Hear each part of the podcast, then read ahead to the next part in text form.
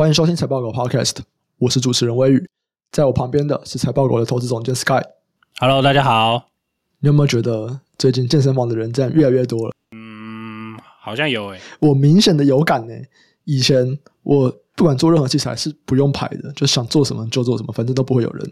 现在啊，你不只是可能会需要去说，哎呀，这个器材有人做，我要先换下一个动作，甚至到。没有器材可以做，哇！这个已经是真的，就是在自从疫情之后，我从来没有过没有器材可以做的事情。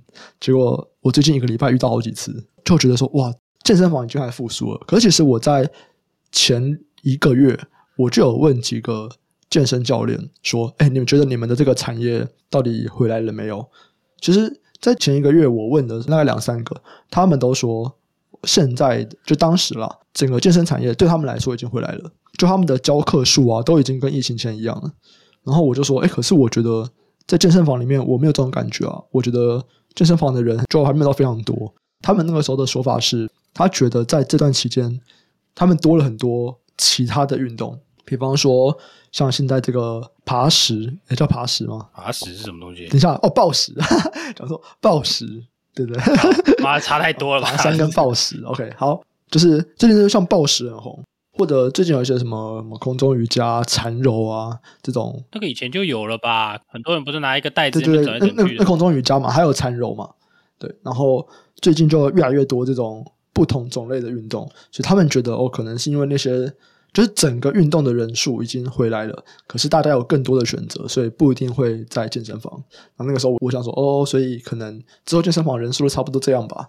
哇，这个礼拜真的再次的觉得说哦。怎么健身房的人 变那么多？而且因为我待的健身房蛮多的嘛，就是我一个礼拜大概会去三间健身房这样子，就是看我天想在哪边练。诶，每一间我觉得人都有变多，所以算是蛮明显的。这种健身房的人潮回来了啊，就不知道他们的这个嗯嗯什么嗯什么为什么有一个嗯的声音？这是什么意思？嗯，我不确定你你的这个健身房的，你有看跑步机吗？跑步机没有，我不太在意。它在不同层呢、啊。哦，可是我觉得应该要看跑步机。哦，真的吗？对，因为有很多人只去只会用跑步机，跟、嗯、就是只会做有氧运动。哦，所以你觉得有氧的人潮还没回来，是不是？我自己觉得啦，对啊，嗯、很像有道理。因为那个通常都是你都会去排健身器材，通常都是比较年轻一点的嘛。对啊，就是对力量训练，我不管健你健美还是健力啦，对啊，嗯、就是反正就是你就是会去做弄那些有没有的。嗯嗯。但是你却会去。会去做那个叫什么有氧运动的啊，嗯，还有很多通常是可能年纪比较大，或者是说你只想你只想换个地方跑步，嗯嗯，哎，可是那个年纪比较大的看起来还没回来，我觉得啦，哦，很像是自己体感，当然他们也不会去上课啦，比较少啦，对，他们就是要去跑那个跑步机嘛，划划船啊，登山一些啊，登山机嘛那些的，对对啊，那个感觉还没回来，我觉得，哦，很像是诶，那讲到健身产业啊，其实就会让我们想到跟疫情。也算是蛮有关系啊，对，就另外一个就是旅游相关的产业。那其实这也是我们这次要聊的主题哦。我们这次也是在看这个《金周刊》第一千三百四十八期，然后在这一期它的标题是这个“晶片战争”啊，但我们不打算讲晶片战争，因为晶片战争我们会讲太多了，包含说就是接下来可能每一周。的那个台股、美股提款机，我跟小郑都会去聊到半导体，就是不同设备公司他们讲的这个东西，所以其实我们会聊蛮多关于半导体跟晶片有关的。那今天这一集跟金周刊的合作，我们就不会去聊这个主题，我们会聊的是这一期的另外一个主题，它是航空、饭店、旅行社九大业者火线告白啊，这个标题非常的媒体，还行啦。对，不过。就平常我们都会去看这种资讯啊，就是不管是看各种的财经的资讯，然后像《金周刊》他们可能会去采访一些公司啊，或者是一些业者啊，那可以让我们了解说，哎，第一手他们的消息是什么？这个可能是一般人比较难直接看到的啦，所以我们就透过这种新闻去看。那我觉得这篇它算是整理的还不错哦，它大概就是分了几块，包含说我们这个入境的观光旅客，包含然后包含说出境的。然后也让我们去借鉴一下其他国家们的状况怎么样，所以我觉得还蛮有趣的。那今天就来跟大家讨论一下这篇文章。首先啊，就是关于出境的部分。其实，在台湾开始逐步的解封的时候，其实我觉得呃这蛮有趣的，因为台湾解封，其实台湾人出国的欲望会变高。哎，这听起来有点奇怪，对不对？那台湾开国门，为什么出国的欲望会提高呢？哎，不过很像就是有这种感觉，有没有？台湾逐步解封，你很像觉得说哇，生活好像越来越回到正轨了。那我也想要出国玩，所以其实不只是。开放国门，让国外的旅客可以进到台湾。台湾人很像也会更想要出去。那尤其像现在啊，他们的报道就说，不管是华航或者长荣航空，他们都提到欧美线大爆发，尤其是欧洲，整个欧洲的旅游，不管是团数或者是这个飞行的航班数，都比疫情前来得高很多。哇，这个东西其实想一想蛮合理的啦。大家存够了钱，对，存了三年的钱，怎么可以就是只去个日本呢？哦，我要去欧洲。所以现在整个欧洲线，不管是华航还是长荣航啊，他们都是比疫情前加开更多的班次。嗯，感觉蛮合理的啦。对啊，啊，你说那个台湾解封，为什么大家要出去？是因为那个吧，隔离天数有关系吧？回来要隔离啊。嗯，现在回来还要隔离吗？应该还要吧。对啊，啊不是说是二十二十几号要改？对啊。哦。本来是七天嘛，本来是四四加四加三嘛，对啊，那你又变又又又更少啊，零加七啊，嗯嗯，对啊，那个成本会下降很多诶。其实欧洲表现很好的另外一个原因呢、啊，还有一个就是汇率啊，现在的欧元的汇率算是蛮不错的，所以大家可以去欧洲疯狂的购物这样。有日本好吗？哎，讲到这个我就觉得蛮有趣的。本来都会觉得说哇，解封或者是说我们可以就日本开放旅游以后，应该是一大堆人跑日本，对不对？但是目前根据这些业者他们的表示啊，日韩其实还没有回到疫情前呢。可是看起来他说还没有回到疫情前啊，但我觉得下个月或者下下个月可能就有了。那这个报道算是最新的，这个是应该就是上是上礼拜这样子，所以这个报道算是蛮新的状况。那有没有可能你说下个月就回来，也是有可能。但他们其实有讲一些业者觉得说，为什么东北亚的旅游还没有回到疫情前？所以我们要知道啊，就是。你出国最频繁的一定就是东北亚嘛，对不对？就是这种日韩啊，这个是比较频繁的。那欧洲航线其实在过去来说，它也比较不是最主要的，就是他们的航线啊。在过去，欧洲的航线大概是占他们一成左右的营收。就以长荣航来说啦，这个欧洲长城线就占营收的一成多，大概十几趴。可是现在整个欧洲的航线对他们来说是一个大爆发，这样子，他们都要不断的增班，反而是东北亚的航线不如他们的预期。他们原本就是预期说，哎，我日韩一开放，然后我台湾这个回来要隔离就不用隔离了。这个样子的话，应该会有很多人跑去东北亚玩。但现在看起来没有。那他们有讲几个可能的原因哦。那其中第一个可能的原因就是说，相较于欧美，其实东北亚在关于疫情这边的限制还是比较多一点点。比方说，你知道最近那个 iOS 的那个 App Store，它不是排名第一的 App 是买 SOS，你知道这个东西吗？呵呵，我知道啊，那是这日本那个不是第一啊，第二吧，嗯、就是反正排前几名就对了。对 对对，你如果要入境日本，那你需要去下这个 app，然后你要去跟他们证明说，哎，你要打三剂的疫苗这样子。哇，这个东西居然冲到了这个 App Store 的排行榜，就是第一还第二。对啊，所以我觉得很奇怪啊，日日本应该很多人去啊，应该是啊，就我就是看到这个、啊，我也是看到这个，我觉得很像很多人，或者是我们其实会，就我有在看那个 PTT 的那个日本旅游版这样。然后我有看到很多人在讨论，就是日本啊什么的。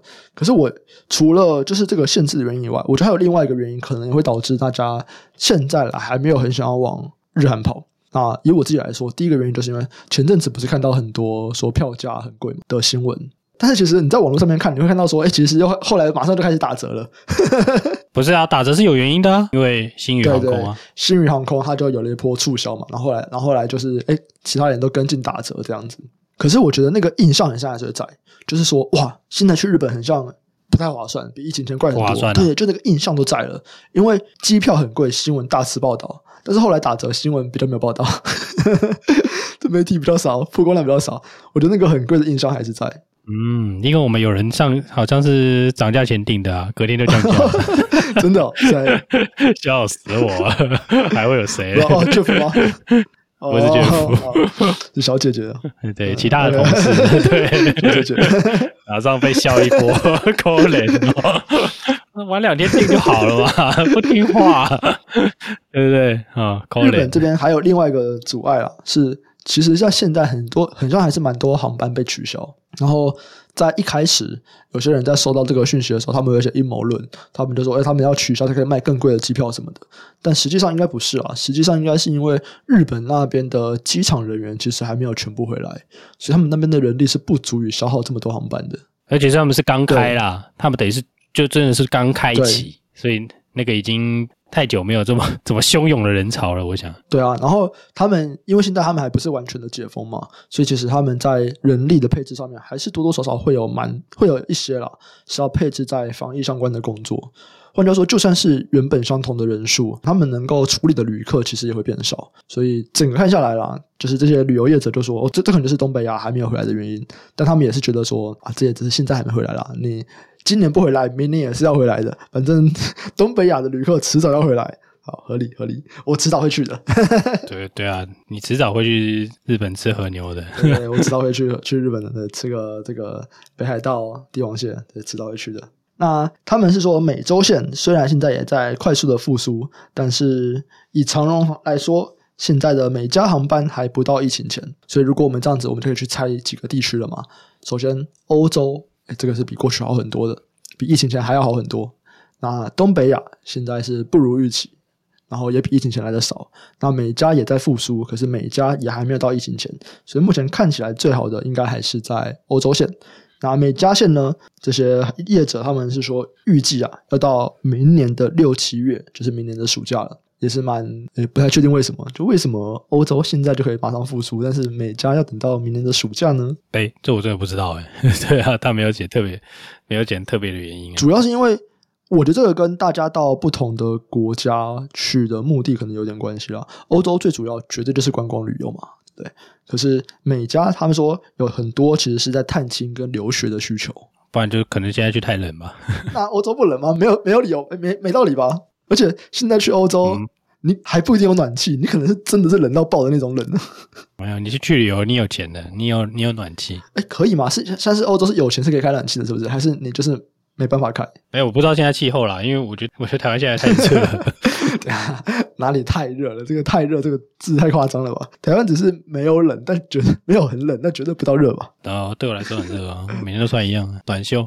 那这边是在讲出境的这个市场，再来就是回到入境的市场。那出境的话，最主要的当然就是这些旅行团啊，然后航空业者嘛。那入境可能会跟比较多其他的产业有关，包含说台湾的。观光，台湾在地的观光，或者是一些食品相关的产业，那入境会跟这些比较有关。那入境的状况怎么样哦？嗯，其实目前来说就是好像还好，呵 呵还没有回来很多。那主要在商务需求的旅客其实还没有，就是还没有复苏啦。所以在入境这边看起来，很像步调要比出境来的更慢一点。对啊，因为我们要就我们要隔离啊。嗯。对啊，因为之前就是这样子啊，你不管是隔几天啦，你隔个三天、隔个四天也是成本啊，所以它会尽量减少。对，我们是最近才开，二十几号才开的嘛，对，对啊，所以我觉得之后应该入境会上，因为我们是最慢开的嘛，我们算是算很慢开的嘛，就是只剩只剩什么韩国、台湾跟中国，就是上个月啦，上个月好像就是还有限制的，就是就这几个地方啊，嗯、对啊，所以你说这种，哎，这个阻力很大啊，那四天那四天也是钱啊，那四天都不能做事哎、欸，对不对？你就在饭店里面发呆。就不能出去，不能去，不能去客户那里嘛？对，对啊，所以那个对那个对对那个商务旅行是很大的阻力啊，我觉得。嗯、可是在这边，他们其实就我觉得这篇报道做的一个还不错了，就是他去比对了泰国的状况，因为台湾目前还没有全开嘛，所以或或者是我们才刚要开始全开而已，所以整个状况其实还并不是。看得很清楚，那他们其实就去比较泰国。泰国算是蛮早就开始开放的国家哦。他们从去年七月，他们就有这个沙盒计划，就是只要完整接种疫苗的人就，就诶你就不用隔离了这样子。然后再到今年的七月，他们这边全面开放旅客入境。然后入境后，你只要有疫苗接种的证明，你入境后你也不用戴口罩。反正反正就基本上就跟全面解封是一样的意思了。那泰国目前的状况怎么样哦？虽然看起来啊，有大批的这个国外的观光客啊，不管是欧美啊，或者是其他东南亚的国家，印度啊、越南，就有大量的旅客进到了泰国。但是到今天，我们如果去看泰国的饭店业，其实他们都还没有回到疫情前的水准。然后包含说游客的消费力道大幅的下降，就是这边就有泰国的业者，他们就有提到说，每天的小费啊，只有疫情前的一半。这样哇，这个是非常非常体现的出来，大家对于这个金钱观的概念，现在比较没有钱，我小费就少一点，完全体现在这边。对啊，这这不是这应该是最直接的啦。但我觉得他们消费还没有到，有蛮大的原因，也是因为我刚刚提到这几个国家还没有解封啊。哦，你说像中国跟台湾这样子，韩国都还没有？对啊，哎，我们去那边一定是主力啦，拜托。嗯，中国绝对是对。对啊，中国一定是啊，中国好像是泰国旅游人口最多的吧？你说这些人没有回去，你不要跟我说什么利用率会回到什么疫情前啊？怎么可能？嗯、对 不对？那个人那么多，按。他们现在回去还是要隔离啊？哎，那这样子台湾可以参考吗？就是不知道陆客占台湾的旅游比例是多少？掉很多了，已经掉很，原本就掉超多的啦。年份已经忘记了，有一阵子不是每个地方都是陆客？对对对，然后那个之后就变成每个地方都没有陆客了，所以现在看起来就还好了。所以我们比较就是还，如果是跟什么疫情前什么二零一九年比，那就还好嘛。嗯那你跟陆客最多的时候比，一定是嗯不行哦。可陆客最多那时候已经很久以前了，也没有很久啦，就是十年以内吧。对啊，所以所以这个看你看你跟什么比嘛。可是你泰国没有这个问题啊，你泰国一定是他这个少中国这个旅游客跟扫台湾，应该我觉得这应该是对他来说应该是影响很大。嗯，嗯，在这边他们是访问了这个雅典娜豪华精选酒店，那他们是说啊，他们觉得主要可能还是在商务客的影响这样子，所以他是预计。在十一月的这个 APEC 会在曼谷举行，然后在十一月举行之后，应该就会有各国的商务客慢慢的回流。那他预计可能最快今年底，或者是晚点到明年的第一季，整个曼谷的观光就可以回到疫情前的水准。对，这个算是还蛮蛮乐观的嘛，蛮乐观，因为今年底就剩三个月了，那最晚可能就是半年内，诶，整个泰国的观光旅游就回到疫情前了。对啊，我想他们只会。你现在只是解解放国家越来越多嘛，那只会越来越好而已啊，嗯、对啊，没有理由变差就嗯，机会比较低吧，对啊，所以我觉得应该是会变好啦。但是如果站在投资的角度来说，其实这些东西大家要知道，这个解封其实它可能不会带来真的病就瞬间棒回到疫情前这样子，因为不管是回来的这个速度，我们讲营收或者我们讲利润率，其实应该都会跟疫情前有小段不少的差距啦。就比方说，我们就讲饭店业或者我们讲这种旅行社，其实他们现在他们都有提到说，他们目前的这个价格啊，都是比疫情前低的。为什么？因为他们实在是亏两年，亏太久了。那现在就算这个需求还没有疯狂的爆发，他们就已经会先求有再求好。所以以这个日本团他们的房价平均房价过去可能是七八千块，那现在可能诶韩国团五千块他们也会接。所以在这边来讲，他们的利润率相对来说就会下降。哎，我觉得这个很不一定诶，因为现在看起来是，如果你拿台湾的饭店来看啊，哎、嗯，台湾很多饭店价格是拉上来，它就没有折扣了，你知道吗？因为它利润率很低。嗯所以它还是要维持，它如果有特定的地位的话，它还是会维持它的这个。简单说，它不能亏钱了，不要亏，尽量不要亏钱啦。对啊，你肯定现在也是有旅游嘛，只是说你现在是国内居多嘛。嗯、对，所以它的价格不一定会比疫情前低耶。你像机票也是啊。团呢，有没有可能你个人订没有比较低，但是你团他们就是折扣一个比较多一点？因为团一定有折扣嘛。有没有可能现在的折扣比疫情前低？所以这它这个是不是全？对啊，它这个不是全面性的啦，它这个应该就是抽、嗯、抽样而已，因为。那个真的是要看等级，有些就根本不想接你这种客、嗯、好，那如果我们从这个旅游这边，我们现在大概就把这整个报道大概讲的差不多了，就把出境啊、入境啊，然后跟这个饭店业者他们的一些想法大概整理了一下。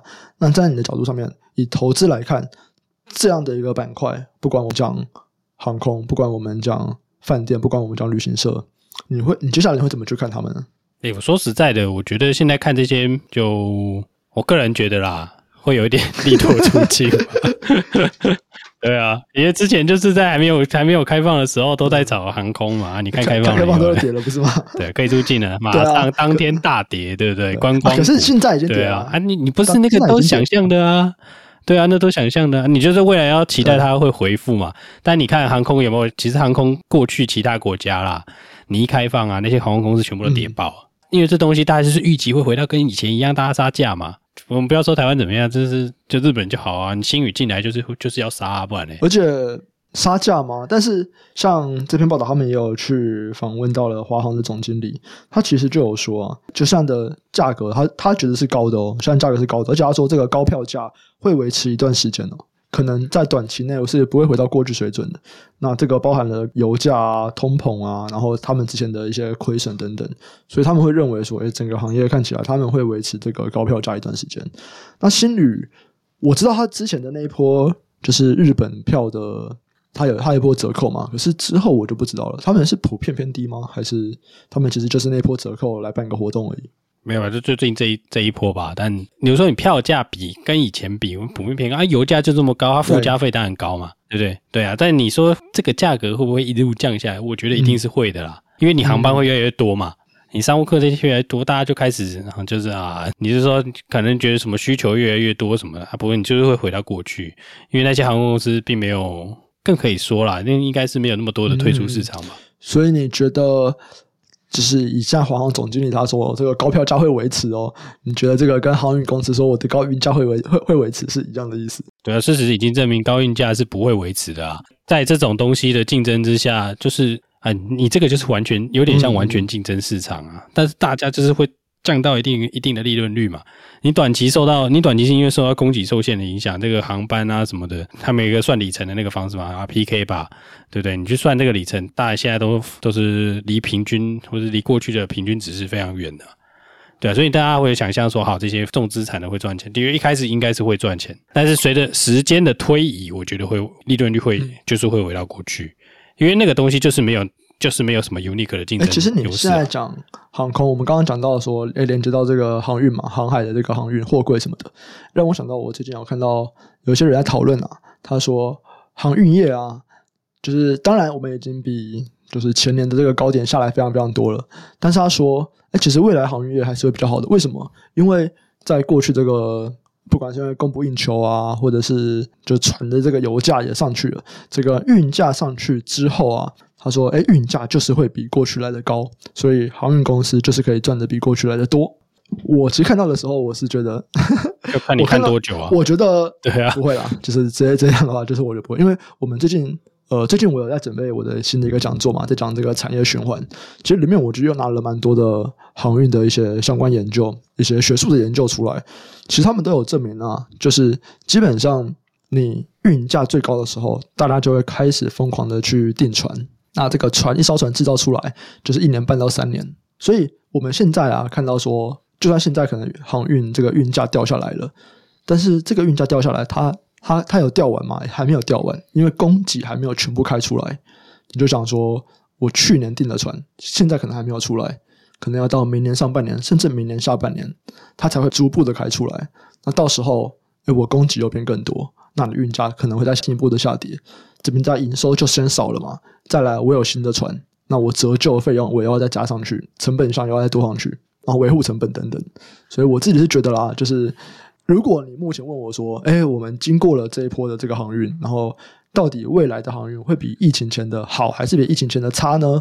我觉得，如果我们看到二零二四吧，我觉得绝对是比应该会比疫情前差啦。就是，就我觉得，因为它就是突然之间一大波的供给全部出来，这是我自己的看法。这样，或者是如果我们从历史来看是这个样子，那是因为 order book 创新高啦。你讲的，你讲的是货柜行嘛？嗯对不对？那货柜行就是因为 order book 创新高啊，就我们之前应该有讲过吧？New order 应该是占两成以上啊，新船下水就是有两成嘛以上，对啊。所以你说这种这种行业，我不是说这行业不好，但是这个行业就是完，你可以用完全竞争市场的这个东西来看，而且它的循环是非常大的一个，就是十年的一次循环呢、啊。没错没错，它它它虽然用 cartel 这种东西，cartel 就是像 OPEC 那种组织来这个就是压制这个，你你可以说控制市场啦，或者是这个控制这个价格嘛。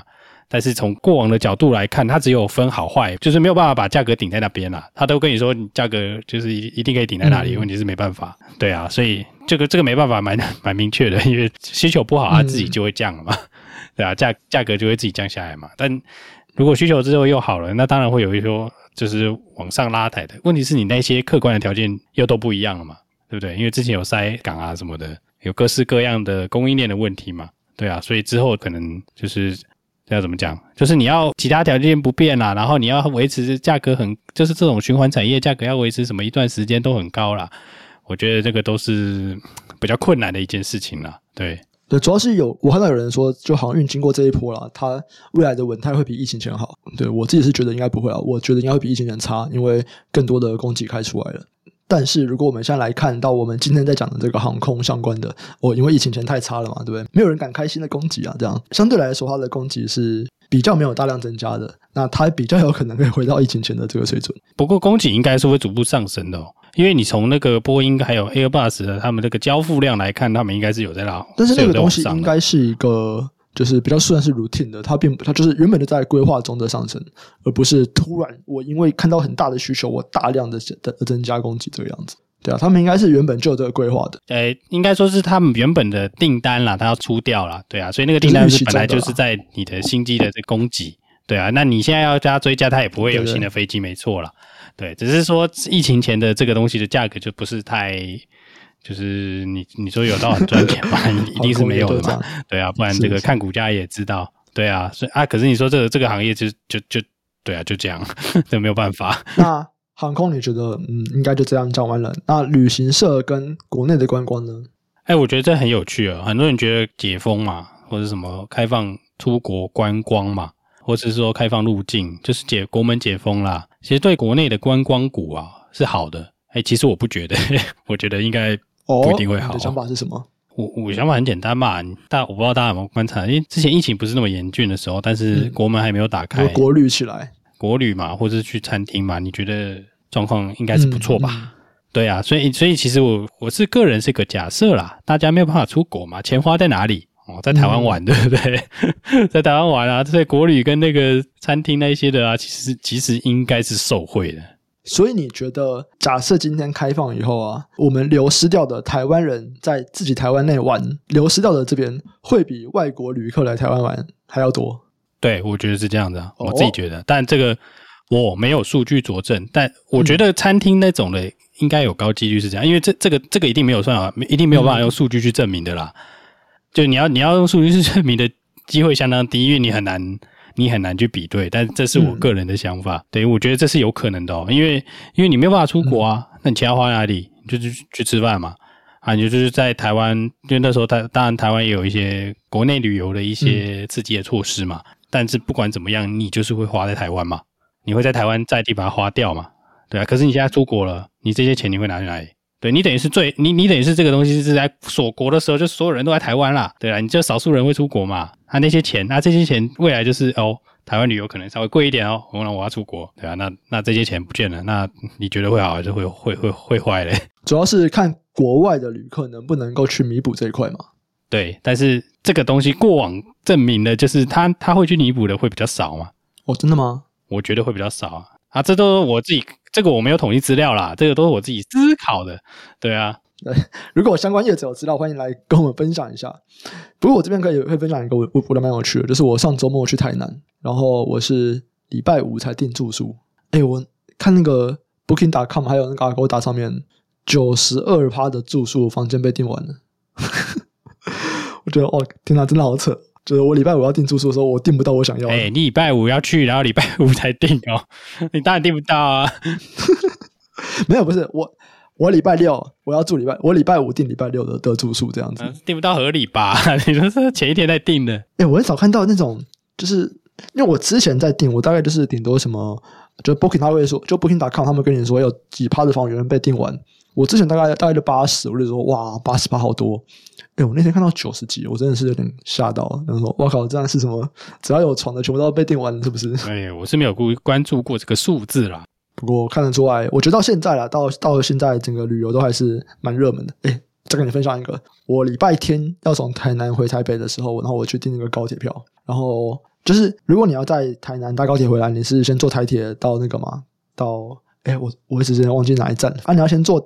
先从台南火车站坐台铁到他们的高铁的那个火车站，我忘忘记叫什么了，然后再搭高铁回台北嘛。然后我就在台铁的那个路上，我才开始要来订高铁的机票。那个时候应该是六点半左右，晚上六点半我要订回高铁的机票。可是六点半以后哦，没有一个车次是有座位的，全部被订完了。嗯，诶，这个其实蛮常见的，我觉得。真的吗？